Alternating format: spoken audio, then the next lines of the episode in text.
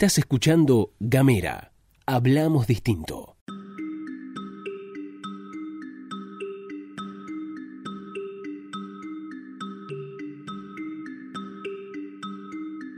Cordero asado, de Roald Dahl. La habitación estaba limpia y acogedora, las cortinas corridas, las dos lámparas de mesa encendidas, la suya y la de la silla vacía frente a ella. Detrás en el aparador dos vasos altos de whisky, cubos de hielo en un recipiente. Mary Maloney estaba esperando a que su marido volviera del trabajo. De vez en cuando echaba una mirada al reloj, pero sin preocupación, simplemente para complacerse de que cada minuto que pasaba acercaba el momento de su llegada. Tenía un aire sonriente y optimista. Su cabeza se inclinaba hacia la costura con entera tranquilidad. Su piel, estaba en el sexto mes de embarazo, había adquirido un maravilloso brillo, los labios suaves y los ojos, de mirada serena, parecían más grandes y más oscuros que antes. Cuando el reloj marcaba las cinco menos diez, empezó a escuchar, y pocos minutos más tarde, puntual como siempre, oyó rodar los neumáticos sobre la grava y cerrarse la puerta del coche, los pasos que se acercaban, la llave, dando vueltas en la cerradura. Dejó a un lado la costura, se levantó y fue a su encuentro para darle un beso en cuanto entrara. Hola, querido, dijo ella. Hola, contestó él. Ella le colgó el abrigo en el armario, luego volvió y preparó las bebidas, una fuerte para él y otra más floja para ella.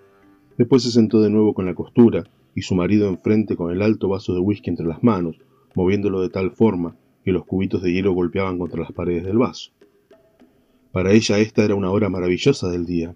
Sabía que su esposo no quería hablar mucho antes de terminar la primera bebida, y a ella, por su parte, le gustaba sentarse silenciosamente, disfrutando de su compañía, después de tantas horas de soledad. Le gustaba vivir con este hombre y sentir, como siente un bañista al calor del sol, la influencia que él irradiaba sobre ella cuando estaban juntos y solos. Le gustaba su manera de sentarse descuidadamente en una silla, su manera de abrir la puerta, de andar por la habitación a grandes zancadas. Le gustaba esa intensa mirada de sus ojos, al fijarse en ella, y la forma graciosa de su boca, especialmente cuando el cansancio no le dejaba hablar, hasta que el primer vaso de whisky le reanimaba un poco. ¿Cansado, querido? Sí, respondió él, estoy cansado. Mientras hablaba hizo una cosa extraña. Levantó el vaso y bebió su contenido una sola vez, aunque el vaso estaba a medio llenar. Ella no lo vio, pero lo intuyó al oír el ruido que hacían los cubitos de hielo al volver a dejar él el vaso sobre la mesa. Luego se levantó lentamente para servirse otro vaso. Yo te lo serviré, dijo ella levantándose. Siéntate, dijo él secamente. Al volver observó que el vaso estaba medio lleno de un líquido ambarino. Querido, ¿quieres que te traiga las zapatillas? Le observó mientras él bebía el whisky. Creo que es una vergüenza para un policía que se va haciendo mayor como tú que le hagan andar todo el día, dijo ella. Él no contestó. Mary Maloney inclinó la cabeza de nuevo y continuó con su costura. Cada vez que él se llevaba el vaso a los labios, se oía golpear los cubitos contra el cristal. Querido, ¿quieres que te traiga un poco de queso? No he hecho cena porque es jueves. No, dijo él. Si estás demasiado cansado para comer afuera, continuó ella, no es tarde para que los digas. Hay carne y otras cosas en la nevera, y te lo puedo servir aquí para que no tengas que moverte de la silla. Sus ojos se volvieron hacia ella. Mary esperó una respuesta, una sonrisa, un signo de asentimiento al menos, pero él no hizo nada de todo esto. Bueno, agregó ella, te sacaré queso y unas galletas. No quiero, dijo él. Ella se movió impaciente en la silla, mirándole con sus grandes ojos. Debes cenar. Yo lo puedo preparar aquí. No me molesta hacerlo. Tengo chuletas de cerdo y cordero, lo que quieras, todo está en la nevera. No me apetece, dijo él. Pero querido, tienes que comer. Te lo sacaré y te lo comes si te apetece. Se levantó y puso la costura en la mesa junto a la lámpara. Siéntate, dijo él. Siéntate solo un momento. Desde aquel instante ya empezó a sentirse atemorizada. Vamos, dijo él, siéntate. Se sentó de nuevo en su silla, mirándolo todo el tiempo con sus grandes y asombrados ojos. Él había acabado su segundo vaso y tenía los ojos bajos. Tengo algo que decirte. ¿Qué sé yo, querido? ¿Qué pasa? Él se había quedado completamente quieto y mantenía la cabeza agachada, de tal forma que la luz de la lámpara le daba en la parte alta de la cara, dejándole la barbilla y la boca en la oscuridad. Lo que voy a decirte te va a trastornar un poco, me temo, dijo, pero lo he pensado bien y he decidido que lo mejor que puedo hacer es decírtelo enseguida. Espero que no me lo reproches demasiado. Y se lo dijo. No tardó mucho, cuatro o cinco minutos como máximo. Ella no se movió en todo ese tiempo, observándolo con una especie de terror, mientras él se iba separando de ella más y más a cada palabra. Eso es todo, añadió. Ya sé que es un mal momento para decírtelo, pero no hay otro modo de hacerlo. Naturalmente, daré dinero y procuraré que estés bien cuidada, pero no hay necesidad de armar escándalo. No sería bueno para mi carrera. Su primer impulso fue no creer una palabra de lo que él había dicho. Se le ocurrió que quizás él no había hablado, que era ella quien se lo había imaginado todo. Quizás si continuara su trabajo como si no hubiera oído nada, luego, cuando hubiera pasado algún tiempo, se encontraría con que nada había ocurrido. Prepararé la cena, dijo con voz ahogada. Esta vez él no contestó. Mary se levantó y cruzó la habitación. No sentía nada, excepto un poco de náuseas y mareo. Actuaba como un autómata. Bajó hasta la bodega, encendió la luz y metió la mano en el congelador, sacando el primer objeto que encontró. Lo sacó y lo miró. Estaba envuelto en papel, así que lo desenvolvió y lo miró de nuevo. Era una pierna de cordero. Muy bien, cenarían pierna de cordero. Subió con el cordero entre las manos y al entrar en el cuarto de estar encontró a su marido de pie junto a la ventana, de espaldas a ella. Se detuvo. Por el amor de Dios, dijo él al oírla sin volverse, no hagas cena para mí, voy a salir. En aquel momento, Mary Maloney se acercó a él por detrás y sin pensarlo dos veces, levantó la pierna de cordero congelada y le golpeó en la parte trasera de la cabeza tan fuerte como pudo.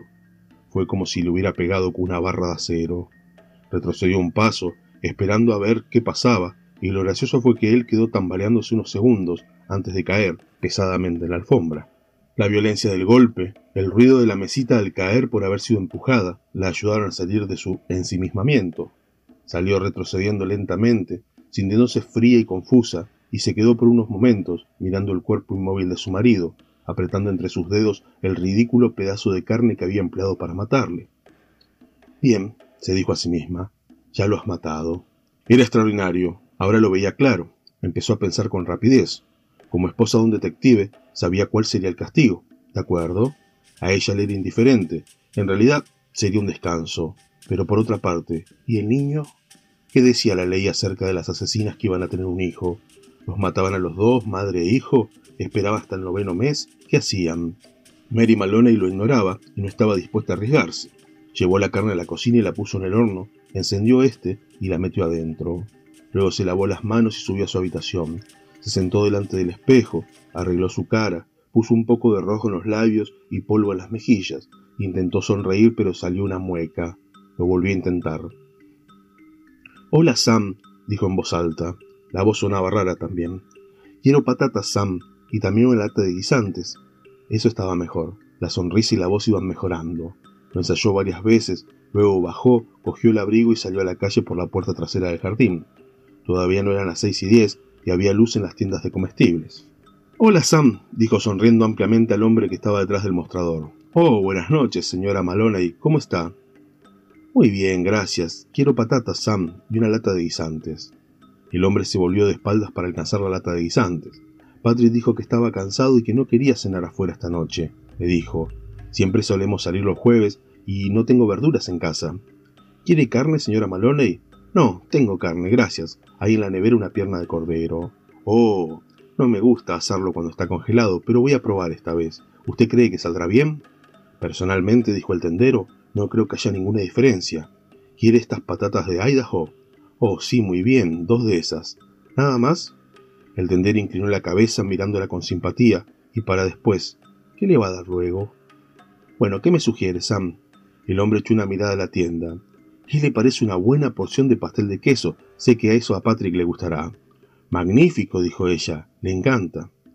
Cuando todo estuvo empaquetado y pagado, sonrió agradablemente y dijo Gracias, Sam. Buenas noches.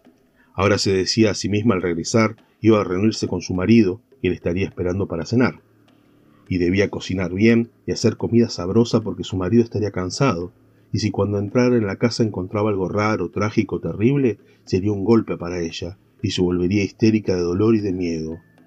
¿Es que no lo entienden? Ella no esperaba encontrar nada. Simplemente la señora Maloney que volvía a casa con las verduras, un jueves por la tarde, para preparar la cena a su marido. Eso es, se dijo a sí misma, hazlo todo bien y con naturalidad. Si se hacen las cosas de esta manera, no habrá necesidad de fingir. Por lo tanto, cuando entró en la cocina por la puerta trasera, iba canturreando una canzoncilla y sonriendo. Patrick, llamó. ¿Dónde estás, querido? Puso el paquete sobre la mesa y entró en el cuarto de estar. Cuando le vio en el suelo con las piernas dobladas y uno de los brazos debajo del cuerpo, fue un verdadero golpe para ella. Todo su amor y su deseo por él se despertaron en aquel momento. Corrió hacia su cuerpo, se arrodilló a su lado y empezó a llorar amargamente. Fue fácil, no tuvo que fingir. Unos minutos más tarde se levantó y fue al teléfono. Sabía el número de la jefatura de policía, y cuando le contestaron al otro lado del hilo, ella gritó Pronto, vengan enseguida, Patrick ha muerto. ¿Quién habla? La señora Maloney, la señora de Patrick Maloney. ¿Quiere decir que Patrick Maloney ha muerto? Creo que sí, gimió ella. Está tendido en el suelo y parece que está muerto. Iremos enseguida, dijo el hombre. El coche vino rápidamente. Mary abrió la puerta a los dos policías, los reconoció a los dos enseguida, en realidad conocía casi todos los del distrito, y se echó en los brazos de Jack Noan, llorando histéricamente. Él la llevó con cuidado a una silla, y luego fue a reunirse con el otro, que se llamaba O'Malley, el cual estaba arrodillado al lado del cuerpo inmóvil. ¿Está muerto? preguntó ella. Me temo que sí. ¿Qué ha ocurrido? Brevemente le contó que había salido a la tienda de comestibles y al volver lo encontró tirado en el suelo. Mientras ella hablaba y lloraba, Noam descubrió una pequeña herida de sangre cuajada en la cabeza del muerto. Se la mostró a O'Malley y este, levantándose, fue derecho al teléfono. Pronto llegaron otros policías, primero un médico, después dos detectives, a uno de los cuales conocía de nombre. Más tarde, un fotógrafo de la policía que tomó algunos planos y otro hombre encargado de las huellas dactilares. Llovían cuchicheos por la habitación donde yacía el muerto y los detectives le hicieron muchas preguntas. No obstante, siempre la trataron con amabilidad. Volvió a contar la historia otra vez, ahora desde el principio. Cuando Patrick llegó, ella estaba cociendo y él se sintió tan fatigado que no quiso salir a cenar. Dijo que había puesto la carne en el horno, allí estaba, asándose y se había marchado a la tienda de comestibles a comprar verduras. De vuelta, lo había encontrado tendido en el suelo. ¿A qué tienda ha ido usted? preguntó uno de los detectives. Se lo dijo y entonces el detective se volvió y musitó algo en voz baja al otro detective, que salió inmediatamente a la calle. Parecía normal, muy contenta. Quería preparar una buena cena, guisantes, pastel de queso. Imposible que ella... Transcurrido algún tiempo, el fotógrafo y el médico se marcharon, y los otros dos hombres entraron y se llevaron el cuerpo en una camilla. Después se fue el hombre de las huellas dactilares, los detectives y los policías se quedaron.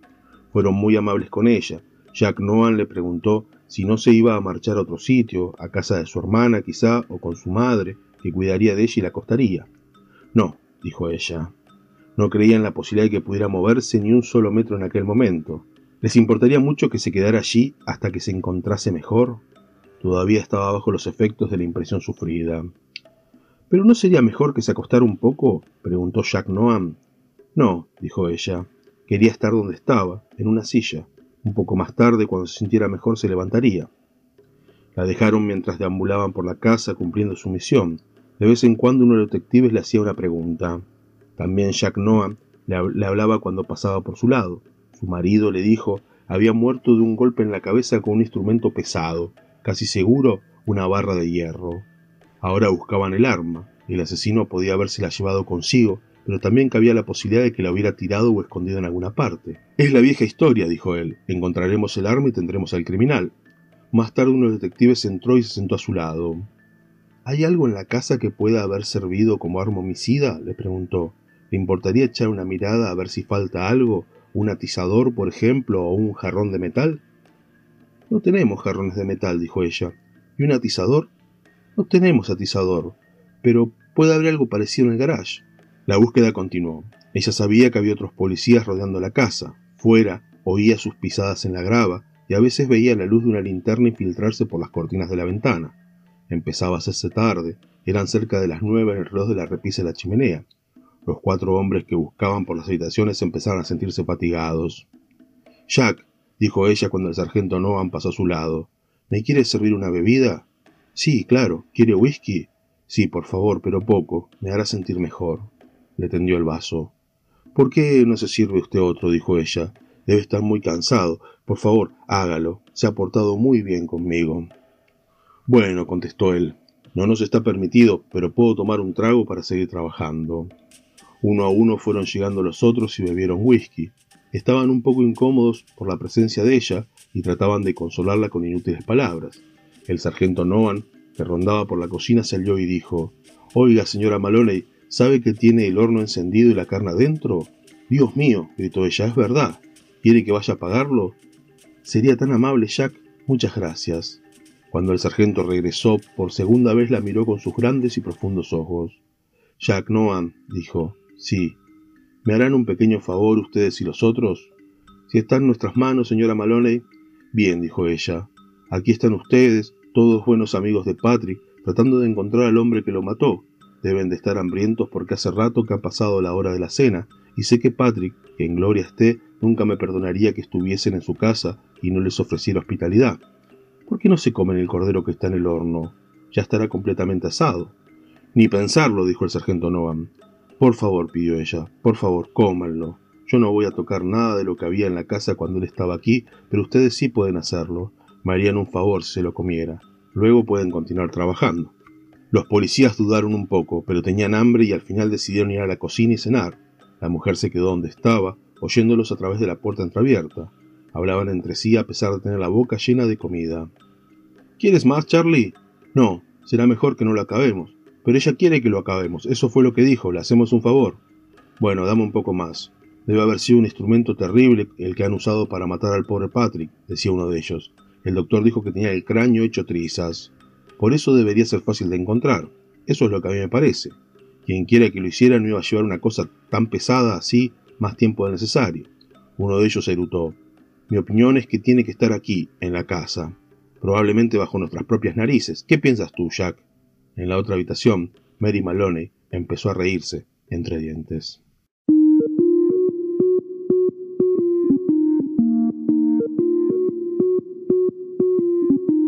Seguí nuestros contenidos en gamera.com.ar.